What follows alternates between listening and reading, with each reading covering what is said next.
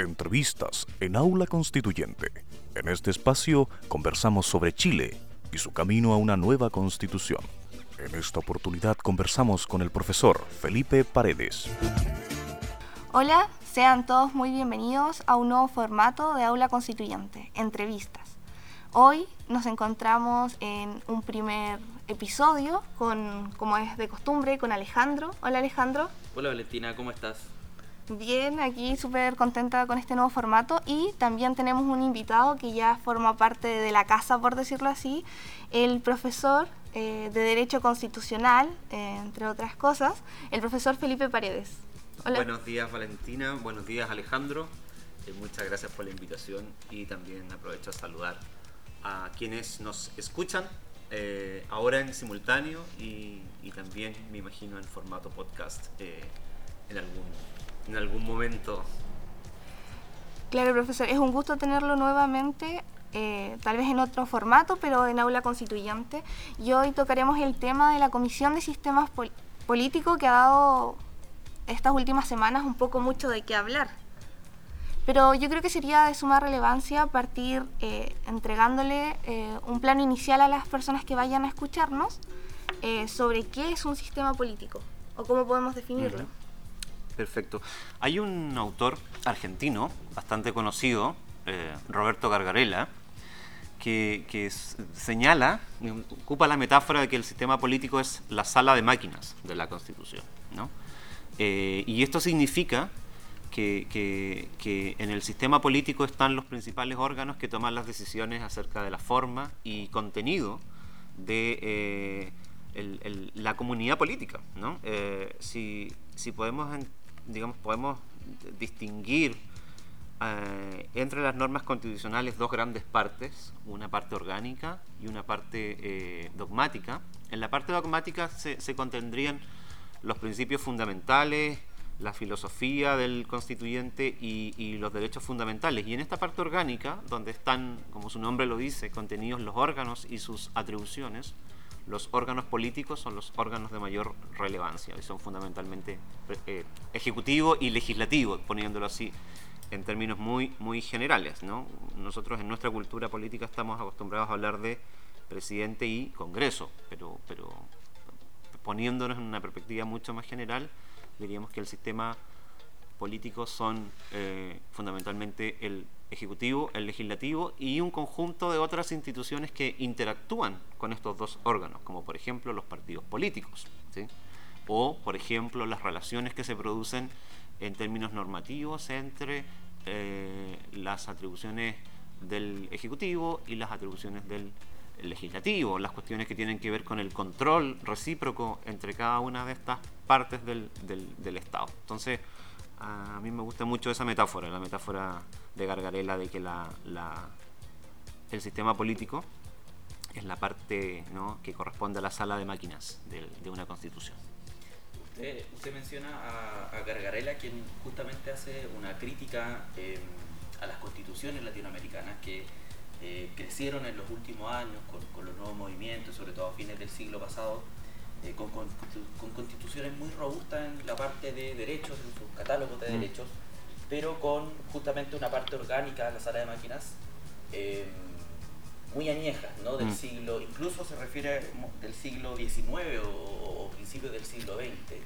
Eh, y eso ha llevado a que muchas veces todas esas cosas que, que se han establecido en los catálogos de derechos eh, en la práctica no se puedan llevar a cabo de una buena manera o tengamos eh, crisis políticas y sociales muy a menudo, aún en nuestra región, pese a que uno ve que, claro, el catálogo de derechos fundamentales eh, se ha ido engrosando, ¿no? evidentemente. Em, ¿Cree que, que, es algo propio de Latinoamérica o, es algo que... O, por qué podría deberse esto? ¿Por qué tenemos este, este conflicto en Latinoamérica de que la sala de máquinas ha quedado mm. muy añeja? Sí, no, él pone un punto que es fundamental para entender eh, eh, lo que se ha llamado el nuevo constitucionalismo latinoamericano, ¿no? que, que, digamos, podemos decir que es una especie de movimiento que se produce en esta parte del mundo desde los años 90 del siglo XX, con varios procesos eh, constituyentes que, se caracterizaron por, por unas declaraciones bastante frondosas de derechos humanos, de derechos eh, fundamentales, y, por em, em, intentar dialogar con concepciones distintas, con cosmovisiones distintas, eh, principalmente ¿no? cosmovisiones de los pueblos originarios de, esos países. El proceso empieza en Colombia en el año 91, bueno, sigue en Venezuela en el 98, Ecuador 2008, eh, Bolivia 2009 y, hay otras reformas constitucionales importantes en el continente que siguen esta lógica y la crítica de Gargarella es justamente que esos procesos tocaron muy poco el sistema político. Entonces, digamos, tienen, son bastante innovadores desde el punto de vista dogmático, pero en la, en la parte orgánica pues eh, no, no innovaron mucho y mantuvieron una estructura que ha sido central para entender el constitucionalismo latinoamericano desde el siglo XIX, que es el hiperpresidencialismo. ¿no? O sea, si si, hacemos un análisis comparado eh, histórico, esto es lo que hace Gargarella en sus trabajos, nos muestra de que eh, las constituciones de principios del 19 impusieron un Estado donde el presidente de la República era una autoridad bastante fuerte, que concentraba una cantidad mm, importante de atribuciones que lo ponían en una posición de supremacía respecto del Congreso, ¿no? y eso, eso tiene una explicación histórica, por ejemplo en el caso chileno es muy famosa la figura del Estado portaliano, y, que, fue desde luego eh, importante para, imponer la unidad territorial y para, el orden institucional. Pero claro, probablemente eh, las condiciones bajo las cuales se desarrollaron esos regímenes hoy en día ya, ya no, son las mismas, por lo tanto eh, la crítica dice relación con que es necesario reformar también esta parte. ¿no? Entiendo que ese justamente es el punto del, o el tema principal de la, de la conversación de, que, nos convoca hoy, ¿no? Sí, efectivamente es el punto, o, la, claro, la conversación que nos eh, reúne hoy aquí para ver cómo nuestro sistema político se ha centrado principalmente en un presidencialismo reforzado y que además el presidente es colegislador y reduce las facultades que poseen los órganos del Congreso, que sería la Cámara de Diputados y el Senado. Pero ¿cuál sería lo más criticable o la crítica principal que podríamos hacer a ello y por qué deberíamos cambiarlo? Sí, bueno, se ha criticado muchísimo. ¿ah? El, presidencialismo es algo que, no, no, digamos, una de las cosas, una de las pocas cosas que no se le puede achacar a la Constitución de 1980, al menos no exclusivamente, ¿no? Porque desde la Constitución del 33 hay un presidencialismo bastante exacerbado en Chile. Eh, esa, mm, articulación se mantuvo en el 25 y el 80 más o menos la, la, heredó en términos bastante, mm, bastante similares. Eh, yo diría que toda la crítica al o las distintas críticas al presidencialismo eh, se pueden, em, sintetizar en dos ideas. Hay una primera idea que creo que la hemos podido vislumbrar más claramente en la pandemia. Bueno, la pandemia también uno podría pensar en, la crisis política eh, del, 19 y lo que vino después y después la pandemia.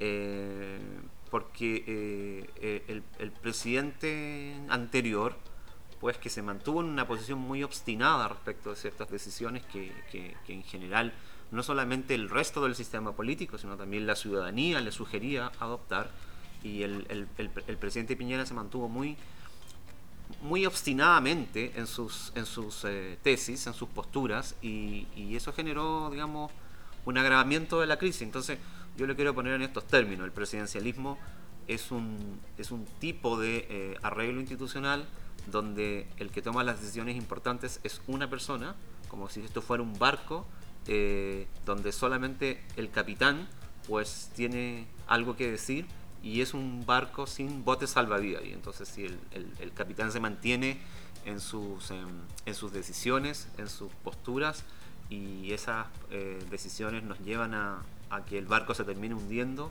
pues nos hundimos todos. No hay, no hay posibilidad de escape, para ponerlo en términos más, más técnicos, los mecanismos de eh, resolución de conflictos entre el presidente y los otros poderes del Estado se resuelven siempre en favor del presidente.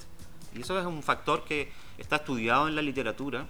Hay un, hay un politólogo argentino muy famoso, Juan Lins, que muestra claramente cómo el presidencialismo es poco, es, es digamos, es verdad que conlleva un, un, régimen más ordenado, más disciplinado en la vida ordinaria de un Estado, pero en momentos de crisis se hace muy poco manejable, ¿no? porque, porque tiene pocos incentivos para la resolución de las crisis, o más bien las crisis se resuelven siempre en favor del presidente, como decía Ray en miniatura. Entonces, esa es una idea. Y la otra idea yo creo que tiene que ver con que un presidente, un presidente fuerte es un presidente que normalmente está revestido de potestades que eh, en, en, muchos estados democráticos se consideran extraordinarias. Entonces, eh, para ponerlo también en términos muy sencillos, es como un presidente que normalmente gobierna eh, en un estado de excepción.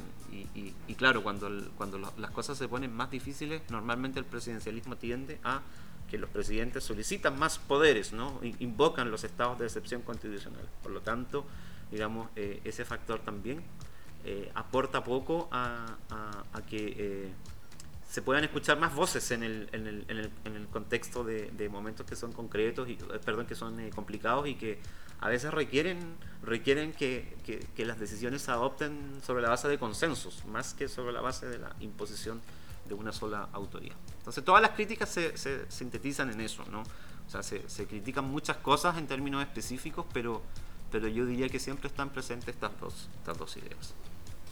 Tenemos entonces en bueno, no solo en Chile, sino que al parecer en, toda la región latinoamericana, una tradición presidencialista, ¿no? Mm. Y presidencialismos muy fuertes, ¿no? Incluso llegando a tener hasta hace no muy poco en gran parte de la región eh, dictaduras, ¿no? Em, y, me quedaba con la idea que, que, da usted respecto al presidencialismo y si uno piensa, bueno, hay distintos tipos de presidencialismo, pero una discusión que se dio en su minuto, pero que eh, luego se descartaría muy rápidamente en la convención es sobre el parlamentarismo. ¿no? Si me permite, Valentina, fuera de pauta, se me, mm. lo pensé ahora, em, recordé em, una de las obras de Sartori, Ingeniería Constitucional Comparado, donde él señala ya a mediados de los 90, eh, que, o tal vez incluso antes, eh, que ningún país latinoamericano estaba preparado para el parlamentarismo. ¿no? y que si bien habían países como Venezuela, Chile y Argentina, estamos hablando de mediados de los 90, podrían estar mejor preparados que el resto para tener un parlamentarismo, em, eh, de igual manera no funcionaría bien, decía. De hecho, terminarían mal. Eh, porque no tenemos eh, partidos muy fuertes, tal vez Chile era la, la, excepción hasta hace algunos años, no hay disciplina partidaria en, en, los parlamentarios, parlamentarias. Em, por lo que eh, el parlamentarismo estaría condenado al fracaso. Eh, ya vimos que el parlamentarismo ha quedado descartado en, en, esta, para esta nueva constitución. Probablemente no se vuelva a discutir en muchos años. ¿Cree usted que se perdió la oportunidad para tal vez probar o, o está bien así en que no innovemos y que sigamos eh, o, o, cambiemos la forma del presidencialismo, un presidencialismo atenuado como es lo que se viene ahora?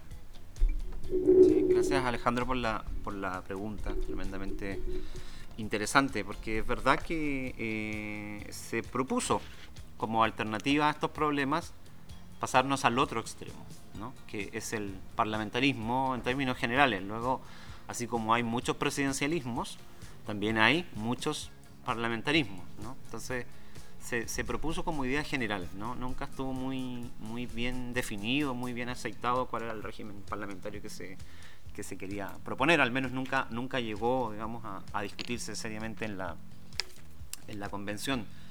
Eh, yo, a mí los argumentos culturales, la verdad es que me hacen poco sentido. ¿ah? Eh, creo que, que, más bien lo que uno tiene que fijarse es en, en que esto es un, como, como, como, lo planteaba antes Valentina, ¿no? esto es un sistema. Eh, y por lo tanto yo creo que eh, hay, distintas, hay que pensar que hay distintas piezas y esas piezas, digamos, interactúan entre ellas, esos elementos. Y entonces lo que en algún momento generó mucha mm, resistencia era más bien yo creo que era el conjunto. Eh, era, eh, digamos, poner en, en, en, común la idea de un eh, régimen parlamentario, por una parte, eh, con un Estado federal o cuasi federal y con un Congreso unicameral. Yo creo que esas tres ideas eran las que estaban, entiendo yo, en la propuesta original de uno de los colectivos más importantes de la convención, que es el Frente Amplio, y, y a mí sí me parecía una mala mezcla, digamos, una mala mezcla porque eh, va, a pesar de que yo tiendo a, simpatizar con un régimen parlamentario, yo creo que hay que pensar bien, habría que pensar bien en qué tipo de parlamentarismo, desde luego con parlamentarismo a la inglesa, pues sería muy difícil en Chile, hay otros modelos más racionalizados. Eh, yo concuerdo contigo Alejandro de que digamos las cosas que ya no prosperaron pues no prosperaron y no van a no van a, a volver a plantearse al menos al menos en este proceso eh, constituyente. Eh, pero era, era, básicamente ese conjunto de cosas. ¿no? Ahí había, yo creo, un problema que tiene que ver con una idea muy, muy asentada, que, que ha estado presente en toda esta discusión, que es la idea de, de, frenos y contrapesos, de, pesos y contrapesos, o de checks and balances, como se, se, se suele decir, ¿no? que eh, parlamentarismo, más unicameralismo, más Estado federal, pues eh, a mí me parecía que era un sistema difícil de, gestionar. Y yo creo que por allí entonces naufragaron, naufragaron esta, en la práctica naufragaron estas tres ideas por separado, que yo creo que por separado las tres ideas en sí mismos no son tan disruptivas. Quizás sí son novedosas en términos históricos, pero, pero por separado a mí no me parece que ninguna de estas ideas independientes, en términos independientes, sea tan, tan compleja. Pero claro, cuando se ponen en, conjunto, pues sí que eh, mucha gente allí al menos lanzó una nota de, preocupación. Entonces yo creo que también esto significó la, caída de estas tres ideas por separado. Parlamentarismo, como decía, Estado federal, no va a haber Estado federal en la Constitución. Se propuso, digamos, en algún momento. Ahora lo que existe es una especie de Estado regional. De hecho, así lo dice expresamente la norma que, que pasó al borrador.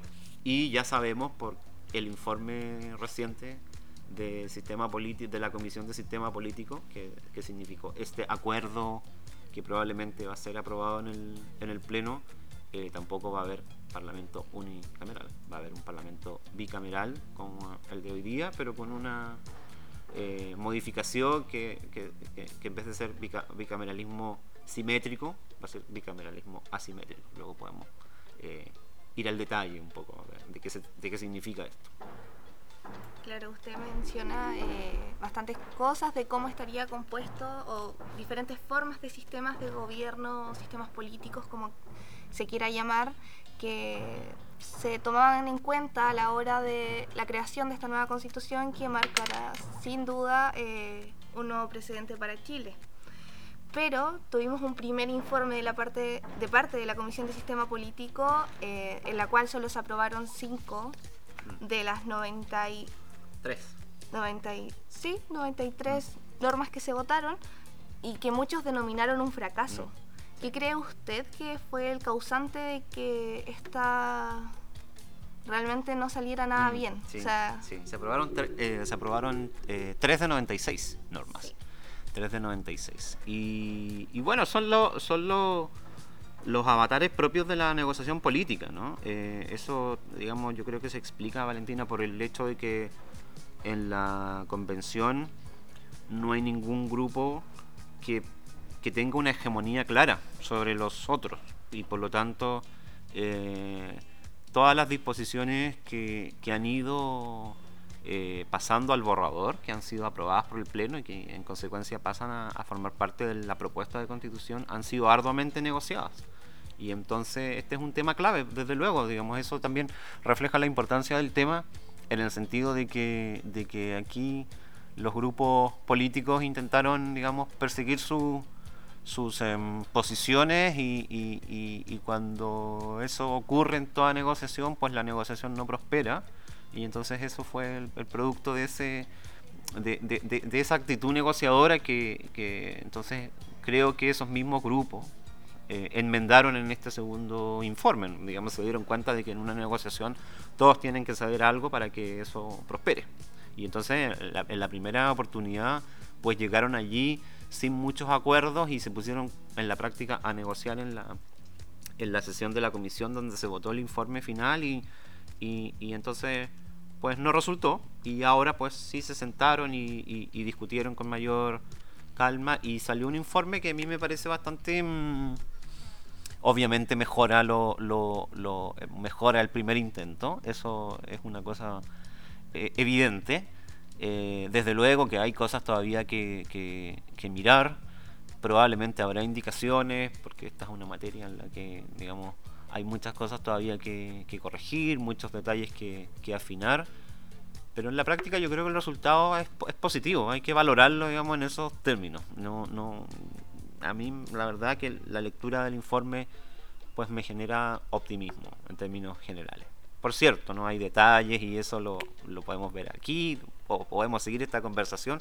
Es un tema enorme, no, desde luego no lo vamos a agotar en, en, este, en este espacio, pero eso, mi, valoración general es, positiva. Perfecto. Bueno, estamos hablando ya de este nuevo acuerdo em, que han llegado convencionales de la Comisión de Sistema Político, que como, como se comentó, eh, fracasó en, en su primer informe. Tenemos entonces un, informe de reemplazo al, que eh, llegaron a acuerdo eh, al límite del plazo para presentar indicaciones, pero hablemos un poquito de, cuáles son sus elementos, ¿no? Em, o, qué cosas se destacan en este acuerdo. Bueno, primero que pasaríamos a tener un sistema bicameral de carácter asimétrico. Por supuesto, esto tiene que votarlo al Pleno aún para que pueda llegar al borrador, pero por la correlación de fuerzas que hay al interior de la Comisión de Sistema Político, por la cantidad de de representantes de los grupos que llegaron a estos acuerdos, eh, uno eh, haciendo cálculos sabe que superan los 103 votos, ¿no? Eh, pero de igual manera hay que hablar en condicional, ¿no? Sistema bicameral de carácter asimétrico, entonces, que tendrá una cámara política y una cámara territorial, ¿no? Con paridad y escaños reservados a pueblos originarios y, lo que hablábamos recién, un presidencialismo atenuado. ¿Cómo va a quedar integrado entonces el Poder Legislativo? ¿no? Un Congreso de Diputadas y Diputados como órgano deliberativo paritario y plurinacional que representa al pueblo, así está, em, así está textualizado al menos, ejerce la potestad legislativa y las demás facultades encomendadas por la Constitución y las leyes. Em, este Congreso de Diputadas y Diputados será paritario con al menos un 50% de mujeres en su composición y una representación efectiva de identidades trans y no binarias. Además, se integrará por un número no inferior a 155 miembros, lo que deja abierta la puerta a que esto se pueda, eh, a la cantidad de miembros pueda ser eh, mayor a esa, ¿no? Em, eso respecto al Congreso de Diputadas y Diputados, que eh, a diferencia de lo que pasa con el Senado, este cambia mucho, ¿no? De hecho, cambia radicalmente de nombre, pasa a ser una Cámara de las Regiones, y aquí la discusión podría ser si es que podemos llamarlo como un em, eh, como un reemplazo del Senado o tendremos que derechamente hablar de un órgano completamente distinto en esta Cámara de las Regiones que en el, en el acuerdo queda como un órgano deliberativo paritario y plurinacional de representación regional encargado de concurrir a la formación de las leyes de acuerdo regional. Sus integrantes se van a denominar representantes regionales, ya no vamos a tener senadores, senadoras, los niños, las niñas ya no van a poder soñar con ser senadores o senadoras, sino representantes regionales. Y em, aquí la formulación es distinta al del Congreso de Diputadas y Diputados, porque eh, se señala que debe respetar el principio de paridad y una misma cantidad de representantes por región, la que va a ser determinada por ley y que no puede ser inferior a tres representantes. ¿Qué opina de, de, este nuevo Congreso que vamos a tener, profesor Paredes? Sí, eh, tú mismo lo has dicho, ¿no? Eh, es, una novedad, ¿no? Esta es una de las novedades importantes. Es un congreso distinto del que, del que tenemos del que tenemos hoy en día. Eh, el, congreso actualmente vigente es un congreso bicameral simétrico y, esto significa que ambos órganos tienen las mismas atribuciones en el proceso de, de formación de la ley y que mm, además están construidos sobre la base de un criterio eh, de representación más o menos similar. Eh, no, hay una. más allá de que los distritos y circunscripciones son, son distintos en términos de límites territoriales, no hay una diferencia fundamental en, el caso actualmente vigente. ¿no? Ambos órganos son de representación popular, diría yo. Yo no, diría, no, usaría la, la, expresión política, yo creo que ambos son órganos de representación política. Pero sí, digamos, yo diría que el Congreso de los Diputados y Diputadas en, el, en, el, en la propuesta es un órgano de representación popular. ¿no? Es decir, digamos, donde los, los distritos más poblados tienen más representantes que los distritos menos, menos poblados. Y entonces en el caso actual, pues a pesar de que hay fórmulas distintas en, el, en, el, en la construcción de los, em, de los distritos, no así por ejemplo en la fórmula electoral, son más o menos similares. ¿no? En algún momento se intentó esto, eh, se intentó en el año 2015, cuando se reformó la ley 18700, la ley de votaciones populares y escrutinio. Se, intentó, digamos, configurar el Senado como un órgano de representación territorial, pero ese intento fue un, fracaso y en la práctica entonces no prosperó. Eh, este Congreso es un Congreso nuevo, tiene dos órganos que son distintos, distintos en cuanto a composición, distintos a intereses que representan y distintos en cuanto a atribuciones. Atribuciones. Eh, el Congreso de los Diputados y de las Diputadas es el órgano legislativo base, llamémoslo así, del sistema. ¿no? Es el órgano legislativo que, en el que se presentan y se discuten eh, y se aprueban en términos definitivos los eh, proyectos de ley. Eh, en la propuesta entonces aparece este segundo este segundo órgano, que es el, se le llama Cámara Territorial. El nombre ha ido cambiando a lo largo de esta discusión. En algún momento se llamó, eh, eh, recuerdo, Consejo Territorial, ahora se llama eh, em, Cámara de las Regiones, perdón, ¿no? ese es el nombre actual en la, en la puede propuesta. Cambiar con puede cambiar, puede cambiar, exactamente. En algún momento se llamó Cámara Territorial, Consejo Territorial, ahora se llama Cámara de las Regiones, que es un órgano, como su nombre lo, lo, lo, lo dice en algún sentido, de representación territorial. Esto significa que todas las regiones, esto también hay que leerlo muy en la clave del informe de la, de la Comisión de Forma de Estado, que, proclama que el Estado chileno será un Estado regional. Entonces todas las regiones tendrán un número equivalente de representantes eh, con independencia de la población que tengan. Entonces, por ejemplo, una región que en términos comparativos tiene poca mm, poca población, como la región de Aysén, supongamos en el esquema actual, pensemos esto en el esquema actual, tendrá la misma cantidad de representantes que la región metropolitana o una región poblada como, como la región de, de Valparaíso. Y esta diferencia también se refleja en las atribuciones. ¿no? Aquí, mira, acá, se me sale quizás lo, regionalista, porque, porque no sé si ustedes se acuerdan que en algún momento estaba la idea de, dotar a las regiones de asambleas legislativas. Eh, y esa idea tampoco prosperó por las razones que ya, que ya eh, conversábamos antes. Y entonces yo, a mí me simpatizaba mucho esa idea, pero dado que no prosperó, creo que el, Congreso Territorial, la Cámara, la Cámara de las Regiones, es la esperanza que las regiones tenemos para que eh, sus intereses sean adecuadamente vehiculados en el marco de las eh, decisiones legislativas. Y, aquí quizás hay una cosa que a mí me parece al menos personalmente que pudiese ser mejorado, porque la, se crea una figura eh, novedosa que son las leyes que son las leyes de em, acuerdo regional. Esa es la expresión que utiliza la propuesta. ¿Y esto qué significa?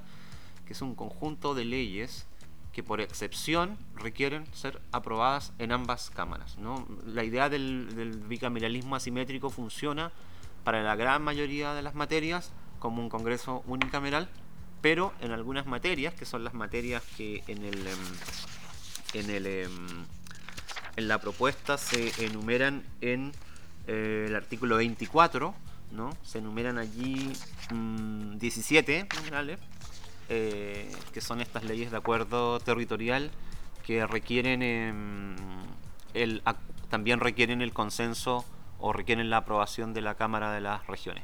La cuestión yo diría no está tanto en las materias, porque si uno ve las materias son materias, digamos la lista también es, es, una lista larga y hay cosas allí bien importantes. Lo que sí a mí me quizás me gustaría que se pudiese revisar esas las atribuciones eh, definitivas, porque también para, para, para, explicarlo en términos muy simples, ¿no? a veces cuando explica las cosas en términos muy simples deja de lado la, la precisión técnica, pero la digamos en caso de que exista un desacuerdo, entre las dos cámaras, se forma una comisión mixta, pero si, si el, tercer trámite constitucional no prospera eh, o no se logra el acuerdo finalmente, la última palabra la sigue teniendo el Congreso de los Diputados y las Diputadas. Entonces, eh, a mí me gustaría en ese sentido una Cámara de las Regiones más, más empoderada, ¿no? Pero, pero es, es novedoso, es bien interesante la, la, figura y creo que si prospera pues va a ser eh, un, foro súper importante para las regiones, ¿no? Va a ser el lugar donde las regiones van a poder llevar sus demandas y poder entonces eh, forzar eh, o al menos influir de una manera muy importante de que esas demandas queden plasmadas en la, en la legislación. Sí, y que una Cámara de las Regiones que ahora está un poquito más empoderada que en, que en el primer informe, ¿no? Donde donde derechamente no, no tenía poder, decían mucho, y que, bueno, de todas maneras para algunos convencionales, como fue Chain, por ejemplo, eh, es un engendro, esto, ¿no? Él, no, no, quedó muy contento tampoco con, con, el acuerdo. De hecho, fue de las personas que, que dejaron la mesa de negociaciones eh, eh, antes de que llegaran a un acuerdo. hablamos, nos concentramos en el, en el poder legislativo, pero, pero algo tenemos para decir también del ejecutivo, ¿no? Em, el gobierno y la administración del Estado corresponden a la presidenta o presidente de la República, quien ejerce la jefatura de Estado y de gobierno. Se deja atrás entonces la idea de la vicepresidencia de la República y además el Ministerio de Gobierno, ¿no? que era una de las innovaciones, pero que finalmente no, no, no quedó en el acuerdo. Brevemente, ¿qué, qué, le, parecen, qué le parecían esas, esas dos figuras en realidad? Sí, la verdad, para serles sincero, yo nunca entendí muy bien este, esta idea del triunvirato, se le llamó el triunvirato, ¿no? De que el gobierno estaba encabezado por el presidente o presidenta eh, y por un eh, vicepresidente, vicepresidenta y por un ministro, ministra político eh, o ministro de gobierno, se le llamó en algún momento.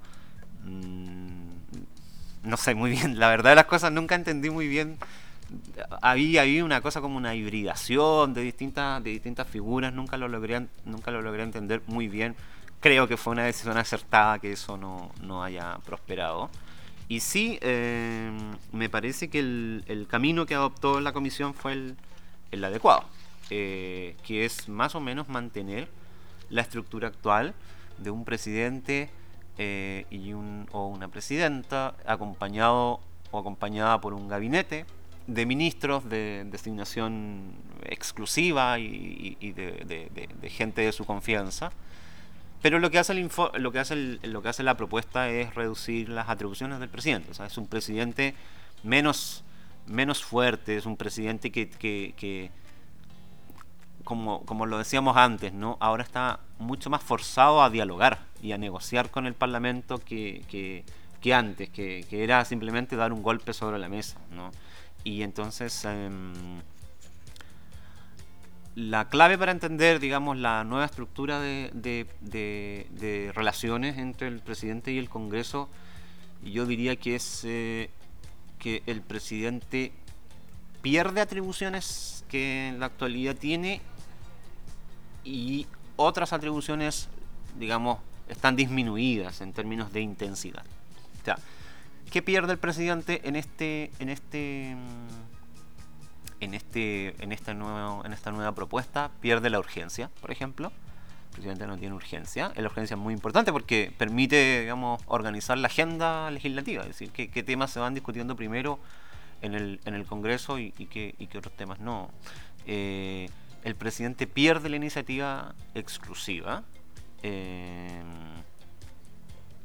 eh, y se reemplaza esta iniciativa exclusiva, y más bien pierde la iniciativa, yo diría, ¿no? Pierde la iniciativa, y esta se... Eh, habría que mirarlo, ¿no? Porque, bueno, el, informe es fresco, quizás Alejandro, si tú le puedes echar ahí una, una, una mirada, pero sí, digamos, lo que está em, claro es que esta idea de la iniciativa exclusiva desaparece y se reemplaza por eh, esta figura de las leyes de concurrencia presidencial, que esto también es una novedad eh, absoluta, porque em, significa que eh, las leyes de concurrencia presidencial requieren más que la iniciativa del presidente, que el presidente las patrocine en algún momento. O sea, son presentadas por los parlamentarios y por las em, parlamentarias y, para prosperar requiere que sean que sean patrocinadas por el presidente. En efecto, si no lo son, entonces las los proyectos no, no progresan y si lo son, pues continúan con su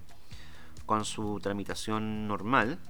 Eh, y hay otra figura que también sigue existiendo, pero que disminuye su, su fuerza, que es el veto presidencial.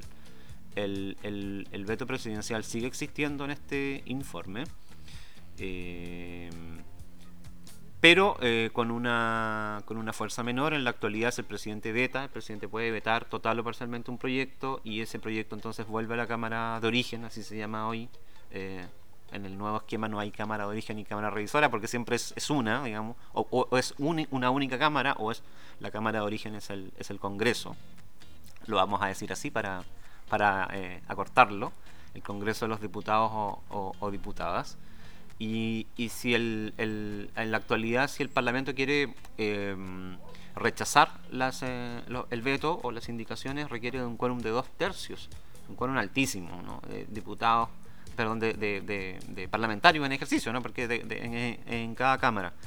En la actualidad se permite tanto el veto parcial como el veto total y el veto el veto mm, total está supeditado a eh, su rechazo por un quórum de cuatro séptimos eh, en el Congreso y eh, el veto parcial a una mayoría simple, lo cual me parece bastante sensato, creo yo, ¿no? Sobre todo porque creo que los vetos parciales, a mí en general no me gustan la figura de los vetos parciales, creo que, que son un incentivo a vetar, ¿no? Y, y, son un incentivo entonces a que el presidente intervenga de una manera inapropiada los proyectos de ley eh, de hecho, en muchos sistemas presidencialistas el veto solo es, total.